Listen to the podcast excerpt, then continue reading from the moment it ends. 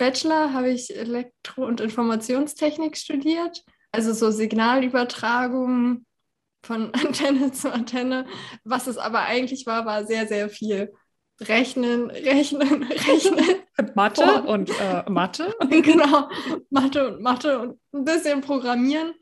Und dann habe ich mir irgendwann im Studium halt so die Frage gestellt, so was, was, was will ich eigentlich danach machen? Und dann ist mir halt bewusst geworden, dass man halt sehr, sehr viel programmieren muss.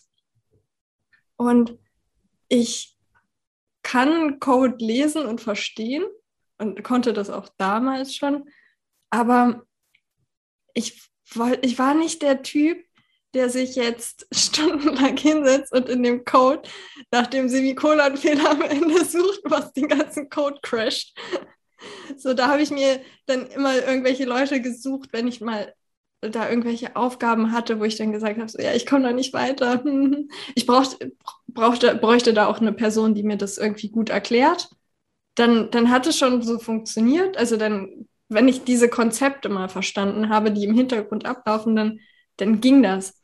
Aber meistens wurden die halt nicht so erklärt, dass ich es verstanden habe. Und dann ist es an so blöden Dingen gescheitert, dass ich nicht verstanden habe, was ich überhaupt machen soll.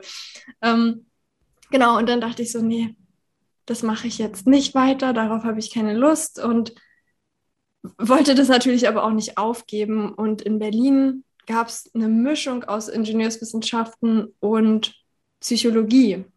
Und Psychologie war schon immer so was, was bei mir auch im Hintergrund lief. Ich habe nämlich von der 10. Klasse bin ich auf eine andere Schule gewechselt. So in Berlin sind es Oberstufenzentren, wo man sich halt schon so Schwerpunkte suchen kann. Und da gab es die Auswahl für mich entweder Naturwissenschaften oder Psychologie.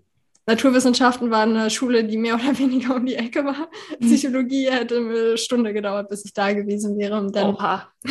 One way, ne? Morgens erstmal schön, eine Stunde mit dem Bus dahin, ey. Genau. Nee, und dann stand da für mich ziemlich schnell fest, so ja, ich möchte in die Technikrichtung gehen.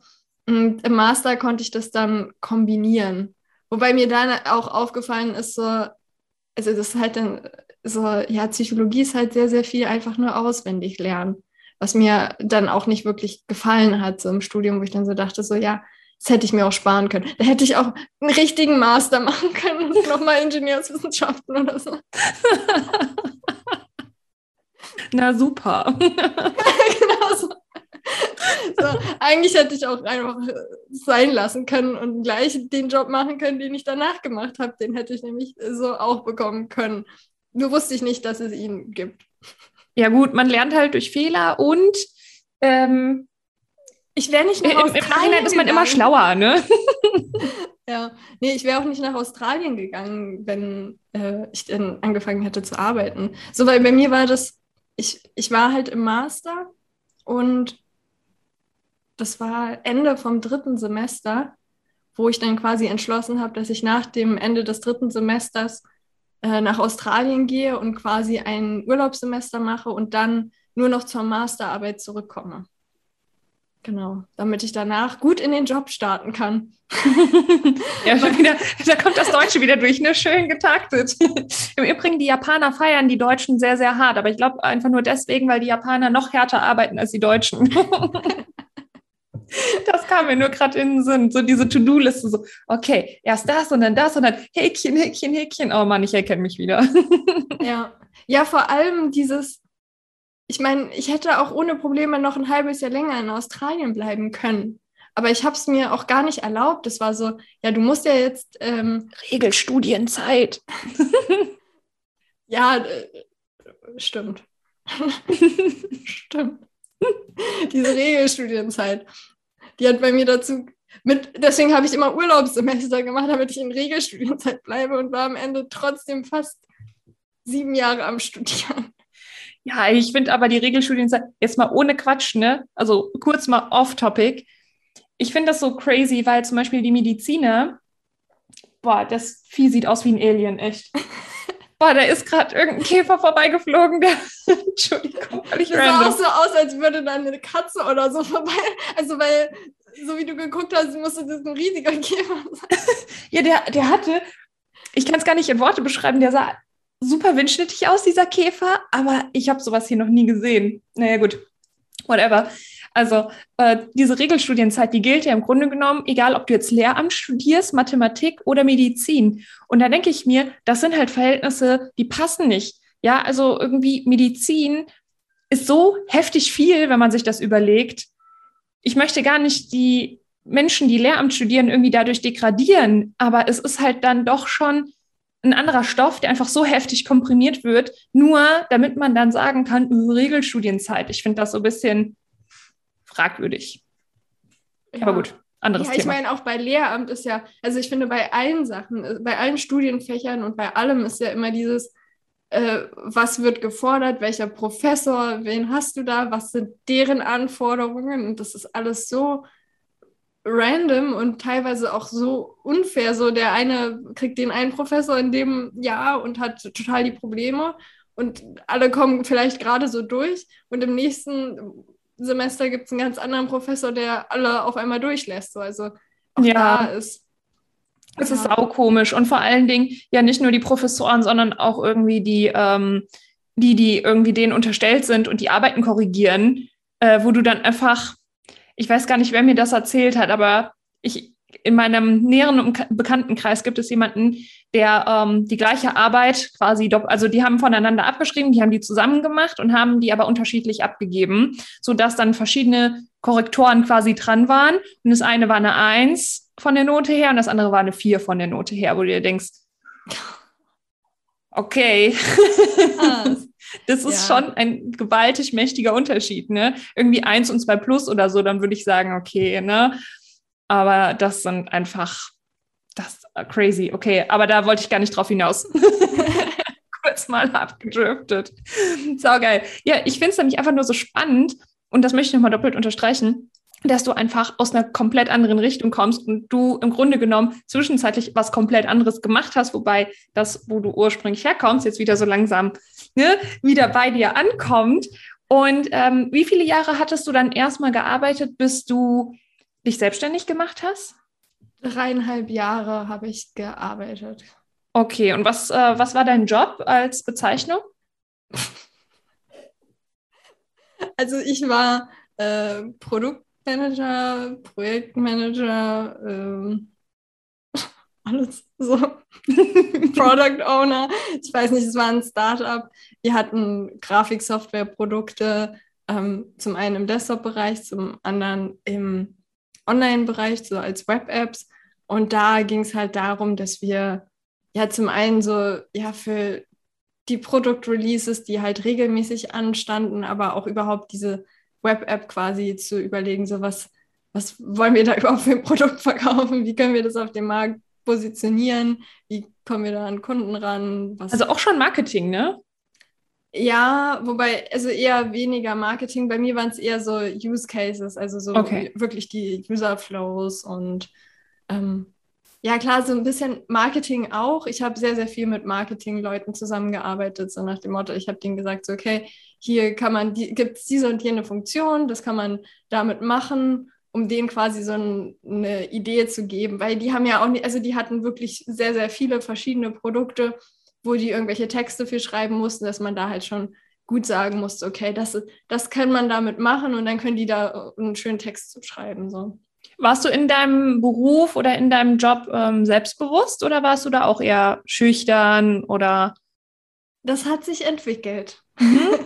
Weil, also in, ich habe, glaube ich, in dem Job und während des Jobs kam auch die Diagnose Endometriose auf und ich glaube, da habe ich eine ganz, ganz starke Entwicklung gemacht, weil ich da, also zum einen gesundheitlich von, ich bin komplett zerstört quasi und kriege die Diagnose und hatte da schon davor die ganze Zeit Angst, dass ich die Probezeit nicht schaffe, dass die mich rausschmeißen, dass ich eh keine gute Arbeit leiste und halt so diese ganz. So ein bisschen Imposter-Syndrom, ne? Mhm. Ja, also wirklich, also ich dachte so, ja, die brauchen mich ja eh nicht. Und also ich meine, das ist halt so lustig, wenn man sich halt überlegt, so das Team wird gerade aufgebaut, du bist die zweite Person, sie wollen wachsen. Die Wahrscheinlichkeit, dass sie dich jetzt quasi als zweite Person da rauskicken, ist eigentlich sehr, sehr unwahrscheinlich, weil die wollen ja auch mit deiner Hilfe weiter wachsen. Und das Gehirn so, nein, das sind alles Lügen. genau. Ich konnte das auch irgendwie gar nicht so. Und vor allem das auch so, es ist ja normalerweise so, die Geschichte, die man sich erzählt, total spannend. Ähm, in der Probezeit kriegt man ja meistens ein bisschen weniger und wenn man dann die Probezeit geschafft hat, dann kriegt man noch mal ein bisschen mehr. Und bei mir war das so, ja, die wollen mich ja nur in der Probezeit haben und dann, wenn sie mehr bezahlen müssen, dann kicken sie mich wieder raus, was total bescheuert ist, weil ich meine, dann bist du eingearbeitet. Dann wollen sie ja erst recht, dass du bleibst und nicht, dass du gehst. Ja, vor allen Dingen, wenn man halt auch mal auf der anderen Seite wirtschaftlich überlegt, wie viel kostet es, weil du kostest ja erstmal am Anfang Geld weil bis du eingelernt bist, bis du weißt, wie es läuft, bis ne, die Systeme in dir drin sind, das wäre ja bescheuert, dich dann zu kicken, jemand Neues zu holen, der wieder ein halbes Jahr lang genau das lernen muss. Das kostet ja nur Geld, das macht dir überhaupt keinen Sinn. ja, aber das ist, also ich, ich, sehe auch, dass auch voll viele andere so diese Schwierigkeiten haben, aber ja, es ist halt, es ist halt so krass, weil man halt gar nicht aus der Perspektive kommt, also aus diesem aus dem unternehmerischen, wirtschaftlichen Denken, weil wenn man das wüsste vorher, dann weiß man ja auch so, okay, wenn ich gute Arbeit leiste und mich gut an, also normal anstrenge und einfach mache, was mir aufgetragen wird und soweit zufrieden sind und sich, also und wenn jemand unzufrieden ist, dann sagen sie ja auch nicht sofort so, ja, wir schmeißen dich raus, sondern dann kommt man ja erstmal auf einen zu und würde sagen so, hey, irgendwie irgendwas ist doch hier los, wieso funktioniert es dann nicht so richtig oder wo, wo können wir dich noch unterstützen, was können wir noch besser machen, so. Und das sind ja so Dinge, so man sagt so, ja, da fängt man ja eigentlich erstmal an und du wirst nicht sofort einfach nur von heute auf morgen rausgekickt. Nee, nee, nee, also nee. Aber hattest du das dann im Grunde genommen die ganze Probezeit lang oder konntest du dich auch ein bisschen abfangen oder ist dir das erst im Nachhinein bewusst geworden, dass du hättest das Ganze etwas entspannter angehen können? Ja, erst im Nachhinein. Also okay. ich war, also ich war wirklich ziemlich komplett zerstört. Vor allem, also ich habe im August angefangen zu arbeiten, dann im jetzt genau, ich glaube zum 1.10. oder so musste ich meine Masterarbeit abgeben. Das heißt, ich habe die auch noch am Anfang halt mitgeschrieben. Und dann habe ich halt gemerkt, dass mein Körper halt gecrashed ist. er hätte eigentlich dann Urlaub gebraucht so eine Woche oder krank sein. Also ich bin dann krank geworden. Äh, mein Arbeitskollege ist auch krank geworden. Wir haben uns gegenseitig immer wieder angesteckt, bis ich dann Ende November mich endlich mal getraut habe, irgendwie eine Woche krank zu sein. Und was ist passiert? Nichts. Okay. Aber da, das erlaubt man sich halt auch nicht. Ne? In der Probezeit ist man so, oh nein, und die schmeißen mich dann. Ich meine, wenn du einen gelben Schein vorbeibringst und du bist einfach krank des Todes und das passiert dir mal, dann passiert auch nichts, ne? Ja. Nee, genau. Also das war dann auch so, so ja, so, vor allem ist es ja auch besser fürs ganze Team. Also wir waren jetzt nur zu zweit, aber auch das, so sich gegenseitig die Chance zu geben, sich auszukurieren, damit man dann wieder leistungsfähiger arbeiten kann. Und ich meine, das war mit dieser Woche natürlich nicht getan, mit dem ganzen Stress, den ich davor hatte. Ähm, aber ich glaube, danach ist es schon so ein bisschen besser geworden. Ich bin dann auch mehr im Team angekommen, weil ich am Anfang noch bei einem anderen Unternehmen quasi wollte ich anlernen, also wollte halt da mehr mitbekommen. Und dann bin ich, aber ich glaube, dann zu der Zeit bin ich dann auch gewechselt zum eigentlichen Team, wo ich hingehört habe. Und da bin ich dann auch viel besser angekommen. Und es war nicht mehr so ein Hin und Her, weil ich halt schon gemerkt habe, für die andere Firma, wo ich da halt eigentlich so mehr die Prozesse mitbekommen wollte, war es halt immer so, ja, was sollen wir denn mit ihr machen? Sie ist ja nicht lange da und dann arbeitet sie eigentlich für ein anderes Unternehmen. Das hat denen auch nicht so gepasst. Mhm. Aber, aber klar, wenn der, wenn der Chefchef -Chef quasi sagt, so, sie sitzt jetzt da und ihr bringt ihr mal was bei, dann können die halt auch nicht einfach sagen, so, ja, nee, machen wir nicht. Nee, ist halt dann die Aufgabe, ne? Okay. Und ähm, du, während du dann dein Angestelltenverhältnis hattest, ähm, da habe ich jetzt nämlich zwei Fragen. Also nicht dazu, sondern du hast gesagt, währenddessen ähm, wurde dann Endometriose bei dir festgestellt oder diagnostiziert. Und ähm, ist das eine, worauf ich erst hinaus möchte. Ähm, wie oder hattest du vorher schon was von Endometriose gehört und wie hat sich das bei dir bemerkbar gemacht? Das ist das eine, wo ich hin will. Und das zweite, war das so der Grundbaustein für den Gesundheitsberater? Also erstmal, wie war Endometriose bei dir? wie okay. hast du es gemerkt? Also ich kannte es vorher überhaupt gar nicht. Ähm, ich hatte zu der Zeit oder kurz vorher, ähm, also kurz bevor ich den Job angefangen habe, halt meinen Freund kennengelernt. Und da war halt schon so, ich hatte immer so Blutungen beim Geschlechtsverkehr, starke, also häufig Schmerzen, sowieso Unterleibschmerzen, wenn ich meine Periode hatte. Äh, auch beim Geschlechtsverkehr eigentlich auch Schmerzen. Da muss man auch immer gucken, wie man das macht, damit es halt nicht weh tut und alles. Aber hast du gedacht, das ist normal oder? Ja. Ja, ne, weil das, das ist dann so, wenn man dann halt oft trifft man auf Menschen, die irgendwie ähnlich sind wie einer, äh, wie man selbst und dann redet man miteinander und dann bestätigt man sich irgendwie so, so, ah, du hast das auch, okay, dann ist das normal. Ne? Ja, also das auch mit Periodenschmerzen, mit 14 wurde mir halt gesagt, das ist normal, dass man das hat und dann war das halt für mich auch irgendwie in irgendeiner Weise normal, durch die Pille halt dann eine Zeit lang unterdrückt, dann war alles gut. Und ich hatte dann aber halt auch vor Australien die Pille abgesetzt und das war dann halt jetzt, wo ich den Job angefangen habe, war halt ungefähr, das war ja dann schon fast wieder ein Jahr, nachdem ich wiedergekommen bin. Oder? dü, dü. ja, muss, ja, muss ja irgendwie gewesen sein. Und ja, für mich war das halt irgendwie so normal. Also meine Gesundheit ist immer weiter bergab gegangen. Ich habe das aber gar nicht so realisiert. Und man war ja dann auch abgelenkt. So klar, in Australien abgelenkt, dann kommt man nach Hause, dann muss man irgendwie Masterarbeit irgendwie auf die Reihe bekommen, hier noch irgendwie zwei Fächer fertig machen und arbeiten, um irgendwie ein bisschen Geld zu verdienen. Und dann ist man halt so beschäftigt und unterdrückt halt alles, was der Körper so quasi hochholt auch. Und dann ja, dann habe ich halt immer so gedacht, so ja, ist ja normal, so tut halt ein bisschen weh, wenn man auf Klo geht. Also lauter so Sachen, wo man eigentlich so sagen würde, so hey, irgendwie eigentlich genug Alarmglocken, aber ich habe das so, nee, es war, ist, ist soweit normal. Und dann, ja, also mit diesen Blutungen war dann mein Freund so, es kann doch nicht normal sein, so. Und auch die Schmerzen, auch so gerade in der Probezeit, die ich halt hatte, wo ich dann immer mehr Unterleibschmerzen bekommen habe, wo ich jeden Tag so im Bett lag und dachte so, irgendwie habe ich, ja, tut es weh und vielleicht habe ich irgendwas mit dem Blinddarm. Genau, das hatte ich beim letzten Mal, glaube ich, auch erzählt, wo, wo wir nach der Probezeit sind wir nämlich nach Amerika geflogen und am Tag, bevor ich losgeflogen bin, habe ich noch extra eine Krankenversicherung abgeschlossen, weil ich Angst hatte, dass ich, ich irgendwie einen Blinddarmdurchbruch habe oder so, wenn ich in Amerika bin. Übel. Und dann den einen Tag auch danach, also wir waren irgendwie so beim Italiener essen. Und dann, dann hatte ich echt so eine krassen Schmerzen. Ich dachte echt so, es geht gar nicht mehr. Wir, da waren dann noch lauter Baustellen und wir haben uns irgendwie eine halbe Stunde lang verfahren, bis wir dann endlich wieder im Hotelzimmer waren und ich auch die Schmerztablette nehmen konnte. Es war echt so, der Albtraum. Und da dachte ich halt auch kurze Zeit schon so, vielleicht muss ich jetzt ins Krankenhaus oder so. Und am nächsten Tag habe ich. Und, und sorry, aber die Schmerzen hattest du die unabhängig vom Zyklus, also quasi immer wieder? Ja, ich hatte wirklich eine ganze Zeit lang, also gerade so um die Probezeit und dann danach, bevor sich das alles so aufgelöst hat, hatte ich eigentlich jeden Tag Bauchschmerzen. Mhm.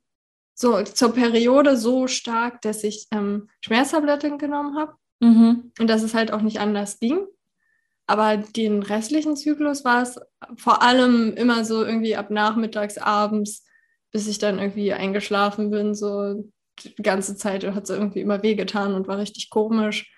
Und genau. Crazy. Okay. Ähm, und, und dann bist du irgendwann mal zum Frauenarzt oder was war dann so die Idee irgendwann?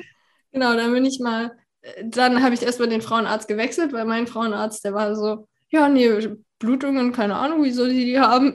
Wir haben mal irgendwelche Tests gemacht und Ultraschall, da, da sehe ich nichts. Und, und ich hatte aber das Gefühl auf dem einen Ultraschallbild, dass da irgendwas ist, aber sie hat nichts weiter gesagt.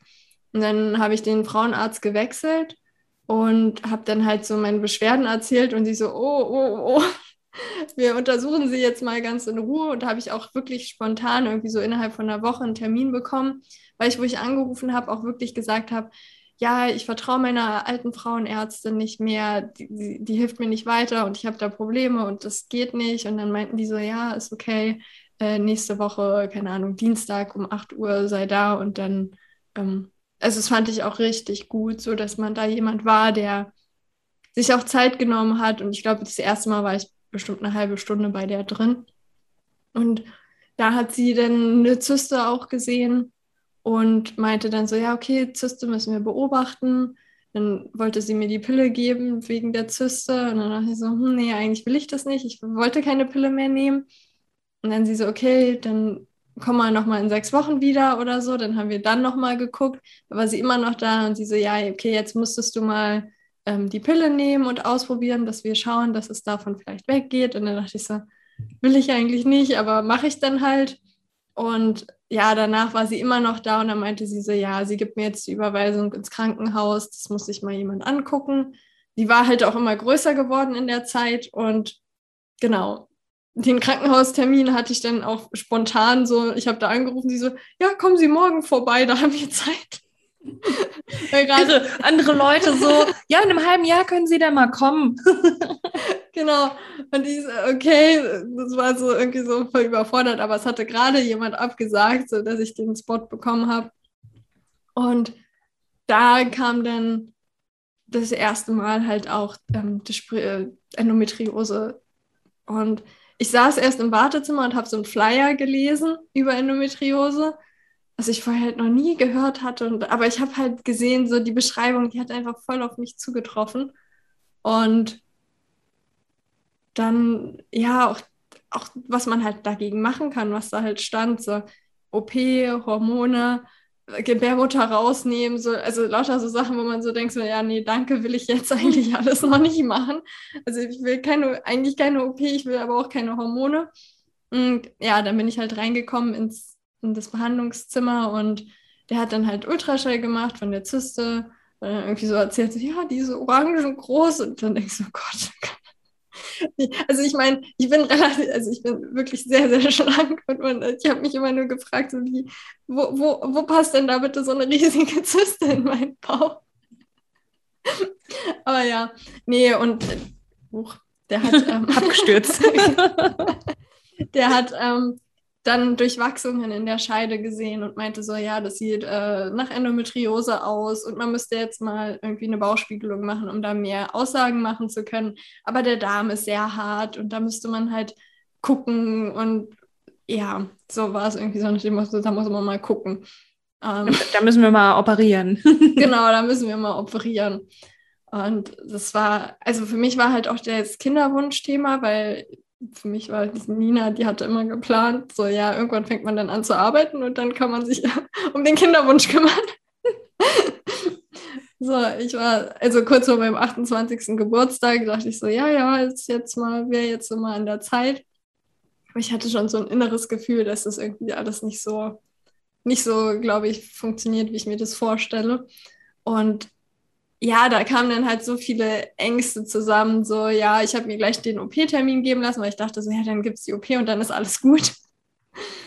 Und durfte dann erstmal, also auch in Gesprächen dann mit meinem Freund dann so feststellen, okay, Endometriose ist ja nicht einfach so weg. Also, weil ich konnte nicht mehr logisch denken in dem Moment. Ich konnte mich nicht mehr, also da war halt die Angst, dass ich keine Kinder mehr bekommen kann und dieses irgendwas ist mit meinem Körper falsch, ich weiß nicht mehr, was da los ist, was ich, wie ich den unterstützen kann. Und das war, ich konnte da nicht so wirklich klar denken oder jetzt irgendwie gute Entscheidungen treffen auch. Und das hat mir halt geholfen, dass er da quasi dann so wirklich so mit seiner sehr, sehr logischen Art so rangegangen ist, so nach dem Motto, so ja, äh, du hast da vielleicht Verwachsungen, OPs sorgen auch für Verwachsungen. So, man kann auch mal erstmal alternativ rangehen und gucken, was, also wie sich das entwickelt. Es war ja nicht so, dass die, der Arzt gesagt hat, ich muss jetzt eine Not-OP haben, weil sonst äh, überlebe ich nicht so, sondern das war so, ja, sie sollten sich mal so in den nächsten Monaten operieren lassen. Mhm. Und wenn du jetzt mal ganz kurz für Leute, die jetzt auch sagen, so Endometriose, okay, hat, ist irgendwie ein Frauenthema, äh, wenn du Endometriose gerade in anderen Worten oder in deinen Worten beschreiben solltest, was ist das?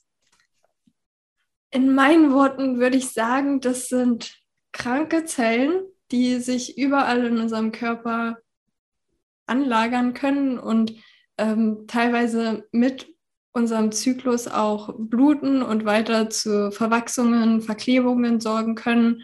Häufig zeigt sich das zum Beispiel durch irgendwelche Zysten, dass das klarer wird, ähm, aber auch im Bauchraum viel. Aber mittlerweile gibt es, also ich kenne ich kenn eine, die hatte am Augenlid Endometriose. Also es, es wird immer häufig von gebärmutterartigen Zellen geredet, die sich halt irgendwo dann im Körper ansammeln. Aber für mich sind das, also es ist halt nicht so wie Krebs, was sich jetzt bösartig ausbreitet, aber es kann auch für Durchwachsungen durch den Darm sorgen und sonstige Sachen. Also ich finde, ich für mich persönlich habe immer sehr, sehr viel auch in meinem, auf meinem Gesundheitsweg wirklich geguckt, so was, was machen Krebspatienten und was kann ich mir davon abgucken, was ich für mich machen kann. Auch wenn es jetzt kein Krebs ist, ist es halt, ja, sind es ja auch in irgendwelcher Weise irgendwelche Zellen, die an Orten sind, wo sie nicht hingehören, was für mich so ein Krebs ist. So.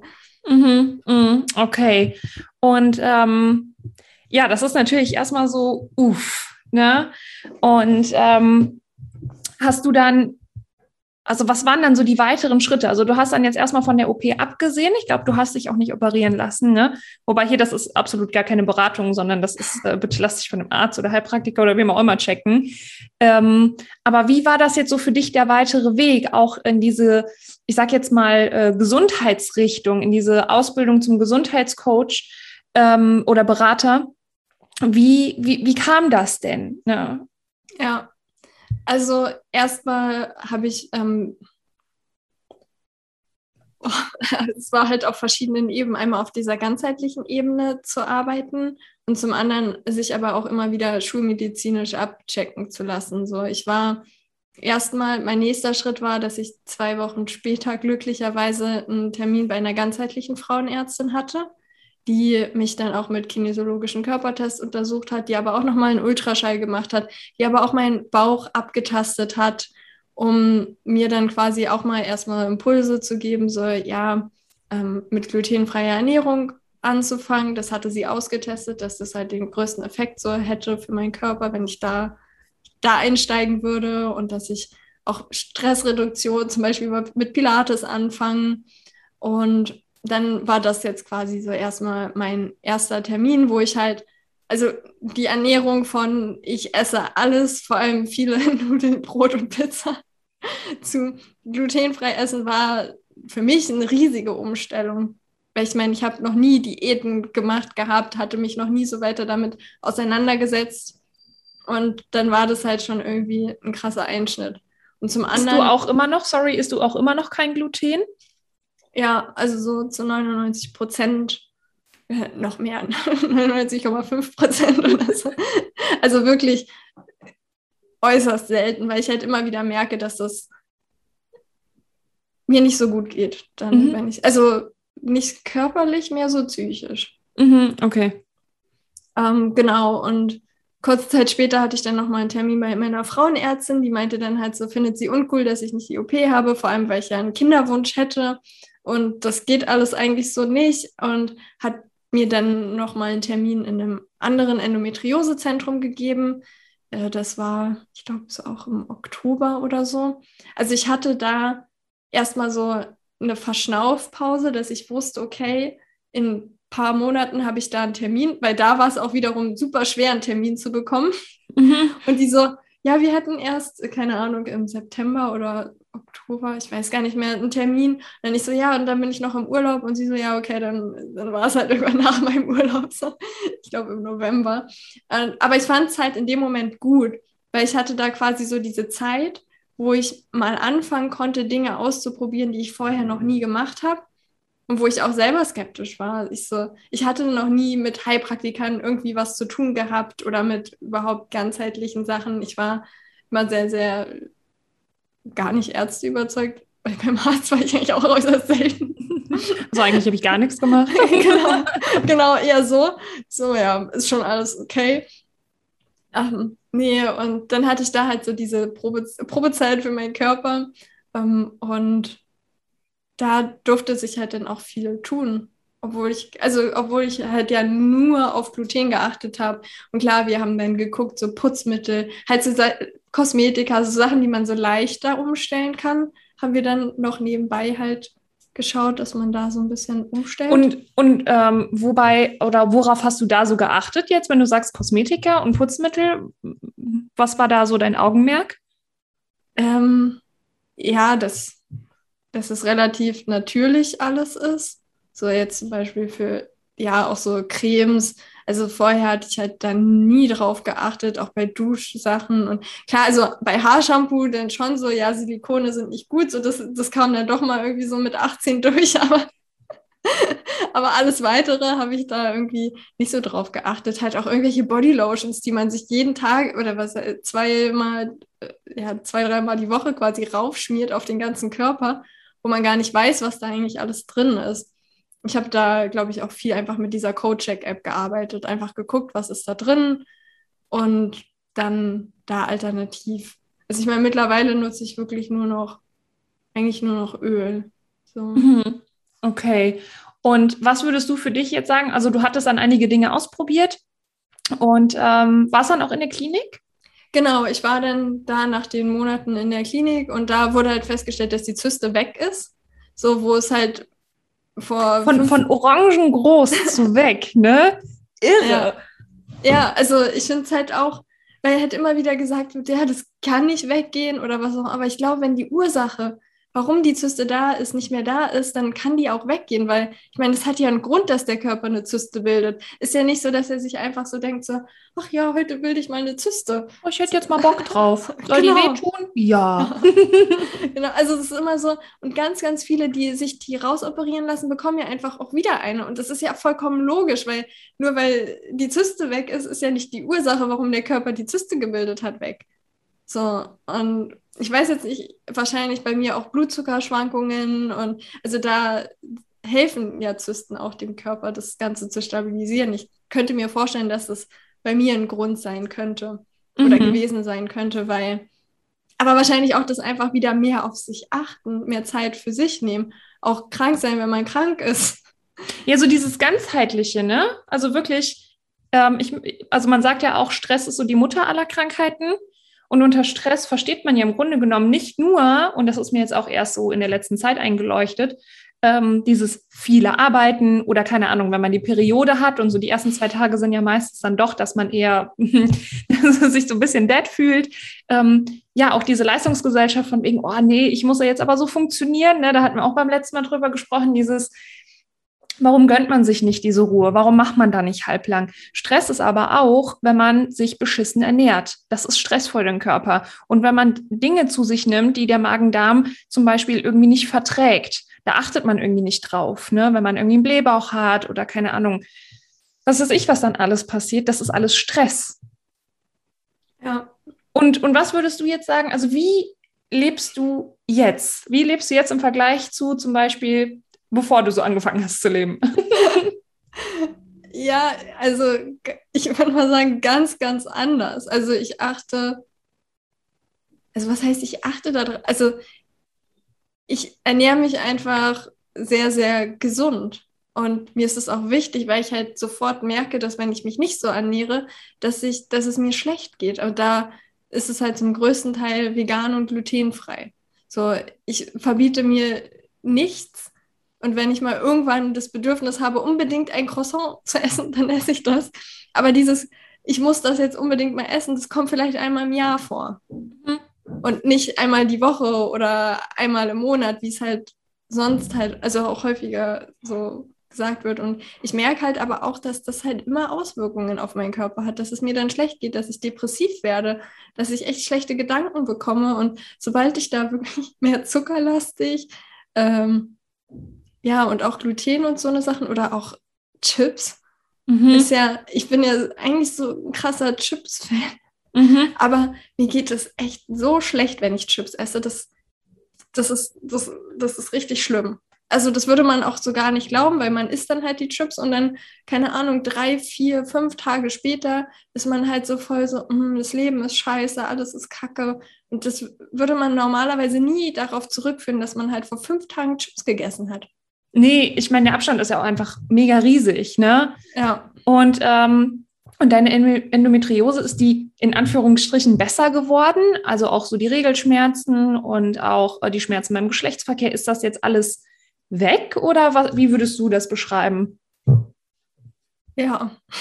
okay. ja, es ist eigentlich weg. Also Schmerzen beim Geschlechtsverkehr habe ich gar nicht mehr. Also es hat, ich glaube, da ist halt auch viel, also da kommen verschiedene Dinge zusammen, so wie man mit dem Partner umgeht, den richtigen Partner zu haben, auch dann darauf, also eine Zeit lang haben wir wirklich darauf geachtet, dass wir nur Positionen gemacht haben, die mir halt keine Schmerzen zugefügt haben, wodurch ich ja auch wieder Vertrauen gewonnen habe, dass es nicht schmerzhaft sein muss. Mhm. Und dann quasi immer wieder, immer mehr ausprobiert, so okay, dann mal die andere, so kann man das, geht das, Schmerzen nicht, okay, geht. Mhm. Und dann immer ja, weiter. Aber da, aber da sieht man auch schon wieder, wie wichtig einfach die Kommunikation dann schon wieder ist, ne, mit dem Partner. Das ist ja schon wieder, ich sag mal, eine ganz andere Baustelle, ne, die irgendwie auch mit reinspielt dann. Ja, ja, klar, mit dem Partner. Also alles, also gerade wenn man einen Partner hat, auf dem Weg so. Ich meine, ob das jetzt Ernährung verändern. Also ich meine, bei vielen scheitert das ja schon da in der Beziehung. Mein Freund hat sich gefreut, dass wir endlich wieder gesund essen, weil er eh immer so ein gesunder Esser war. Und ich halt alles Ungesunde mit in die Beziehung gebracht habe. Oder vieles, nicht alles, aber sehr, sehr vieles. Und das war dann halt für ihn so, ja, voll gut, dass du dich jetzt gesund ernährst und gesund für mich kochst. Yes. genau. So, und also andere haben dann das Problem, dann wird gesagt, ja, wieso machst du kein Fleisch mehr? Wieso gibt es jetzt keine richtigen Nudeln mehr? Also das macht halt so einen Unterschied aus, den Partner. Und auch da dieses Vertrauen zu haben, so dieses, die, wirklich die offene Kommunikation auch in Bezug auf, auch auf den Kinderwunsch. Weil ich meine, das sind ja alles Themen, die dann auf einmal relevant werden. So, will, will der Partner unbedingt ein Kind? Will er überhaupt ein Kind? Will er kein Kind? Ist es ihm egal?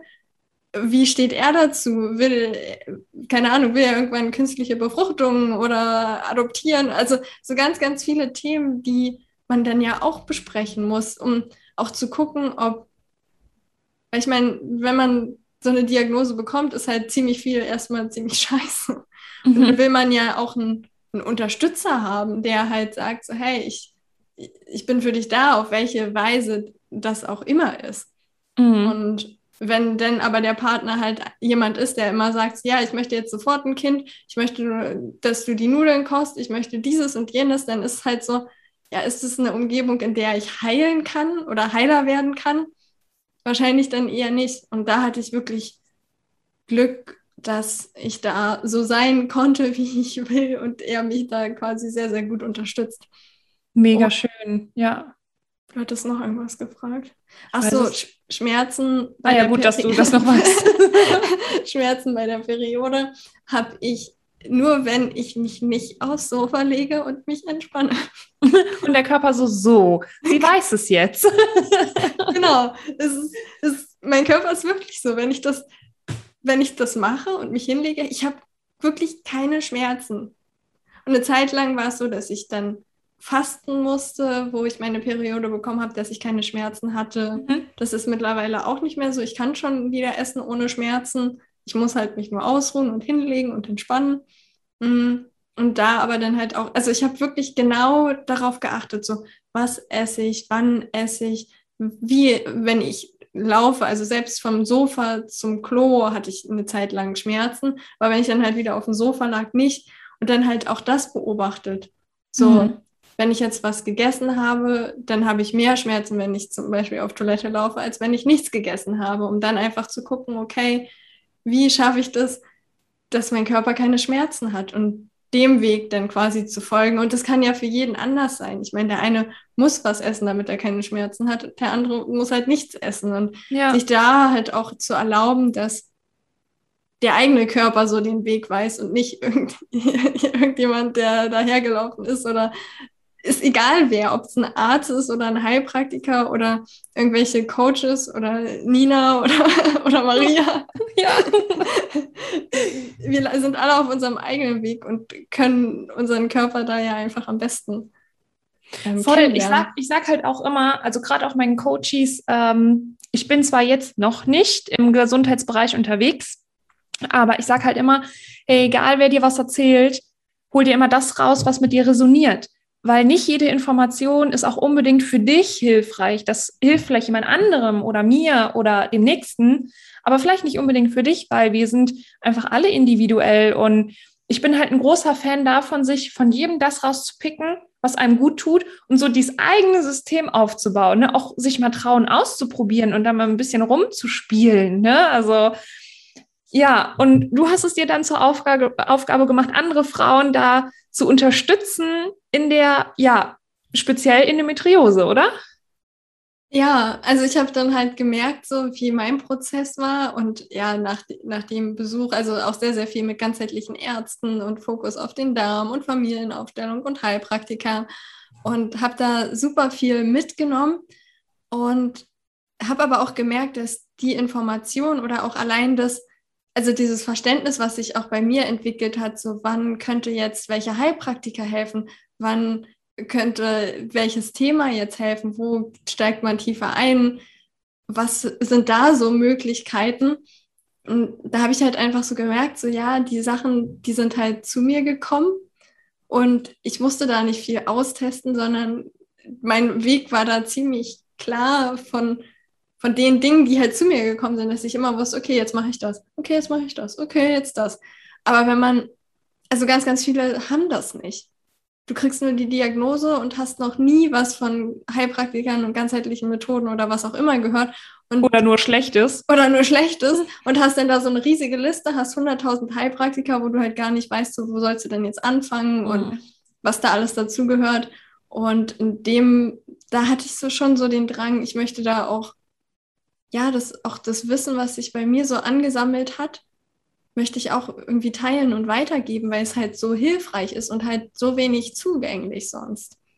Und genau, dann habe ich auch, während ich noch äh, da Vollzeit gearbeitet habe, habe ich dann angefangen, den Gesundheitsberater zu machen. Mhm.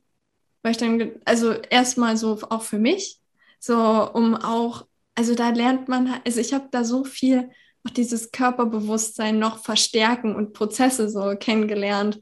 Weil ich meine, ja, Verdauung hatte ich irgendwann mal im Kindergarten, äh, nicht im Kindergarten, in der Grundschule, wo wir in irgendeinem Museum waren, kann ich mich noch erinnern, aber äh, ja, ich kann mich an das Bällebad erinnern. das war viel wichtiger. genau. Und dann gab es dann so, dann ist man wahrscheinlich, das war glaube ich dann, der, also hat das ein Bällebad und dann ging so eine Rutsche runter. Das war dann glaube ich der Darm und wenn man da dann wieder rausgerutscht ist, dann hat es einmal gepupst. Wie geil ist das denn? ich will dahin, wo war das? keine Ahnung. Ich weiß echt nicht. Aber es ist halt, ja, gar keine Ahnung von Verdauung, wie Prozesse in meinem Körper funktionieren. Und klar, ich habe dann schon ein bisschen meinen Körper beobachten gelernt und so, aber da konnte ich dann halt nochmal tiefer einsteigen und mehr Körperverständnis auch. Ja, ich glaube, das ist auch dieses mein großes Thema. Also, aber auch was du gesagt hast, so das Individuelle. Wir sind alle individuell. Trotzdem macht es Sinn, so ein bisschen verschiedene Prozesse im Körper zu verstehen, dass ich auch verstehe, dass wenn ich was Gutes für meinen Körper tue, weil ich dann irgendwie die Ernährung umstelle oder was auch immer oder faste oder Darmreinigung oder was auch immer es ist, irgendwelche homöopathischen Mittel, dass dann halt auch immer diese Entgiftungen passieren können, die erstmal dafür sorgen, dass es mir schlechter geht, als dass es besser wird und dass es erst danach besser wird. Und viele hören dann aber auf, mhm. wenn sie sagen so, nee, das ist ja, mir geht es ja jetzt viel schlechter oder jetzt habe ich Kopfschmerzen. Ich habe das so, die goldene Milch war ja auch eine ganze Zeit lang so dieses Topic, so gut für die Gesundheit. Und dann hat man immer so die einen, die sagen, ja, voll gut, und die anderen, das funktioniert überhaupt nicht, mir geht es viel schlechter. Und da auch einfach so ein bisschen Bewusstsein zu schaffen. Genau. Und dann habe ich den Gesundheitsberater gemacht und dachte dann so, ja, jetzt ist mal Zeit, ich glaube, es war dann einfach so, jetzt musst du es mal ausprobieren und schauen und gucken, was passiert. Und seitdem arbeitest du auch nicht mehr angestellt, sondern bist selbstständig, oder? Genau. Ja, mega. Und seit wann unterstützt du Frauen? Ähm, seit Anfang 2020. Ja, also bald sind vor zwei Corona. Jahre. Ja. Bald hast du Zweijähriges. mega, mega schön. Wie können dich die Leute finden, wenn jetzt hier die eine oder andere Frau dabei war, die gesagt hat, okay, die Sachen, die sie beschrieben hat, oh fuck, das trifft irgendwie auf mich zu. Wie können die Kontakt mit dir aufnehmen? Ja, am einfachsten über Instagram bei Nina Svenja Lehmann. Einfach eine Nachricht schreiben oder da auch in den Link gehen. Ansonsten auf meine Webseite ist auch ninasvenjalehmann.com. Also ich glaube, auch wenn man Nina Lehmann Endometriose oder Nina Svenja Lehmann oder so googelt, dann findet man mittlerweile, mittlerweile hat der Algorithmus gelernt und findet mich. Nina gleich Endometriose. genau. Ja, du hat, warst jetzt auch bei einigen Kongressen dabei, ne? Ich hab, durfte das so ein bisschen verfolgen in den Stories. Also äh, kann man dich schon als Speaker bezeichnen? Bist du schon ein Keynote-Speaker? Darüber habe ich noch gar nicht nachgedacht. Ja, ich war beim, beim Frauenhormone-Kongress und wo war ich noch? Also, ach so, beim Endometriose-Kongress. Und das, das Lustige ist ja auch, ich, ich, ich liebe ja so eine Kongresse. Ich habe mir die selber immer reingezogen. Und ich glaube, äh, auch da wieder so, das kommt schon, die richtigen Angebote oder was auch immer, kommt dann schon zu einem oder ins Leben, wenn das zu dem passt, was man auch sonst so macht. Ne? Ja, und sich halt zeigt, ne? Also wenn, wenn du dich halt nicht zeigst ähm, und, und den Weg nicht gehst, dann kann halt auch nichts zu dir kommen, weil du lässt die Türen zu, ne? So ist es einfach. Oh, Nina, so schön. ich glaube, ich mache hier einen Punkt und ich, ich glaube auch, ich mache hier raus einen Zweiteiler. Einmal Afrika hätte ich fast gesagt, einmal Australien und einmal Endometriose. Ich danke dir und ich hoffe, es crasht gleich nicht. oh Gott, bitte. Ich meine, ich spreche unheimlich gerne mit dir, aber ich möchte es auch gerne mal mit den anderen teilen. ja, ich auch. Sag ich, ich liebe deine Interviews oder die Art, wie du Interviews machst. Ah, fühl dich umarmt. Wenn du jetzt noch eine Message den Leuten mit an die Hand geben dürftest, total egal was, was möchtest du den Leuten sagen? Mhm, erlaube dir mehr Kind zu sein, zu spielen und auszuprobieren und vertraue da auf dich, auf deine Intuition, auf dein Bauchgefühl, auf deine leise Stimme im Kopf, dass sie dir die richtigen Impulse gibt, um die nächsten Schritte zu gehen. Word. Und damit beende ich das Interview. Nina, danke. Dankeschön, dass ich da sein durfte. Dankeschön, dass du da warst und bis ganz bald.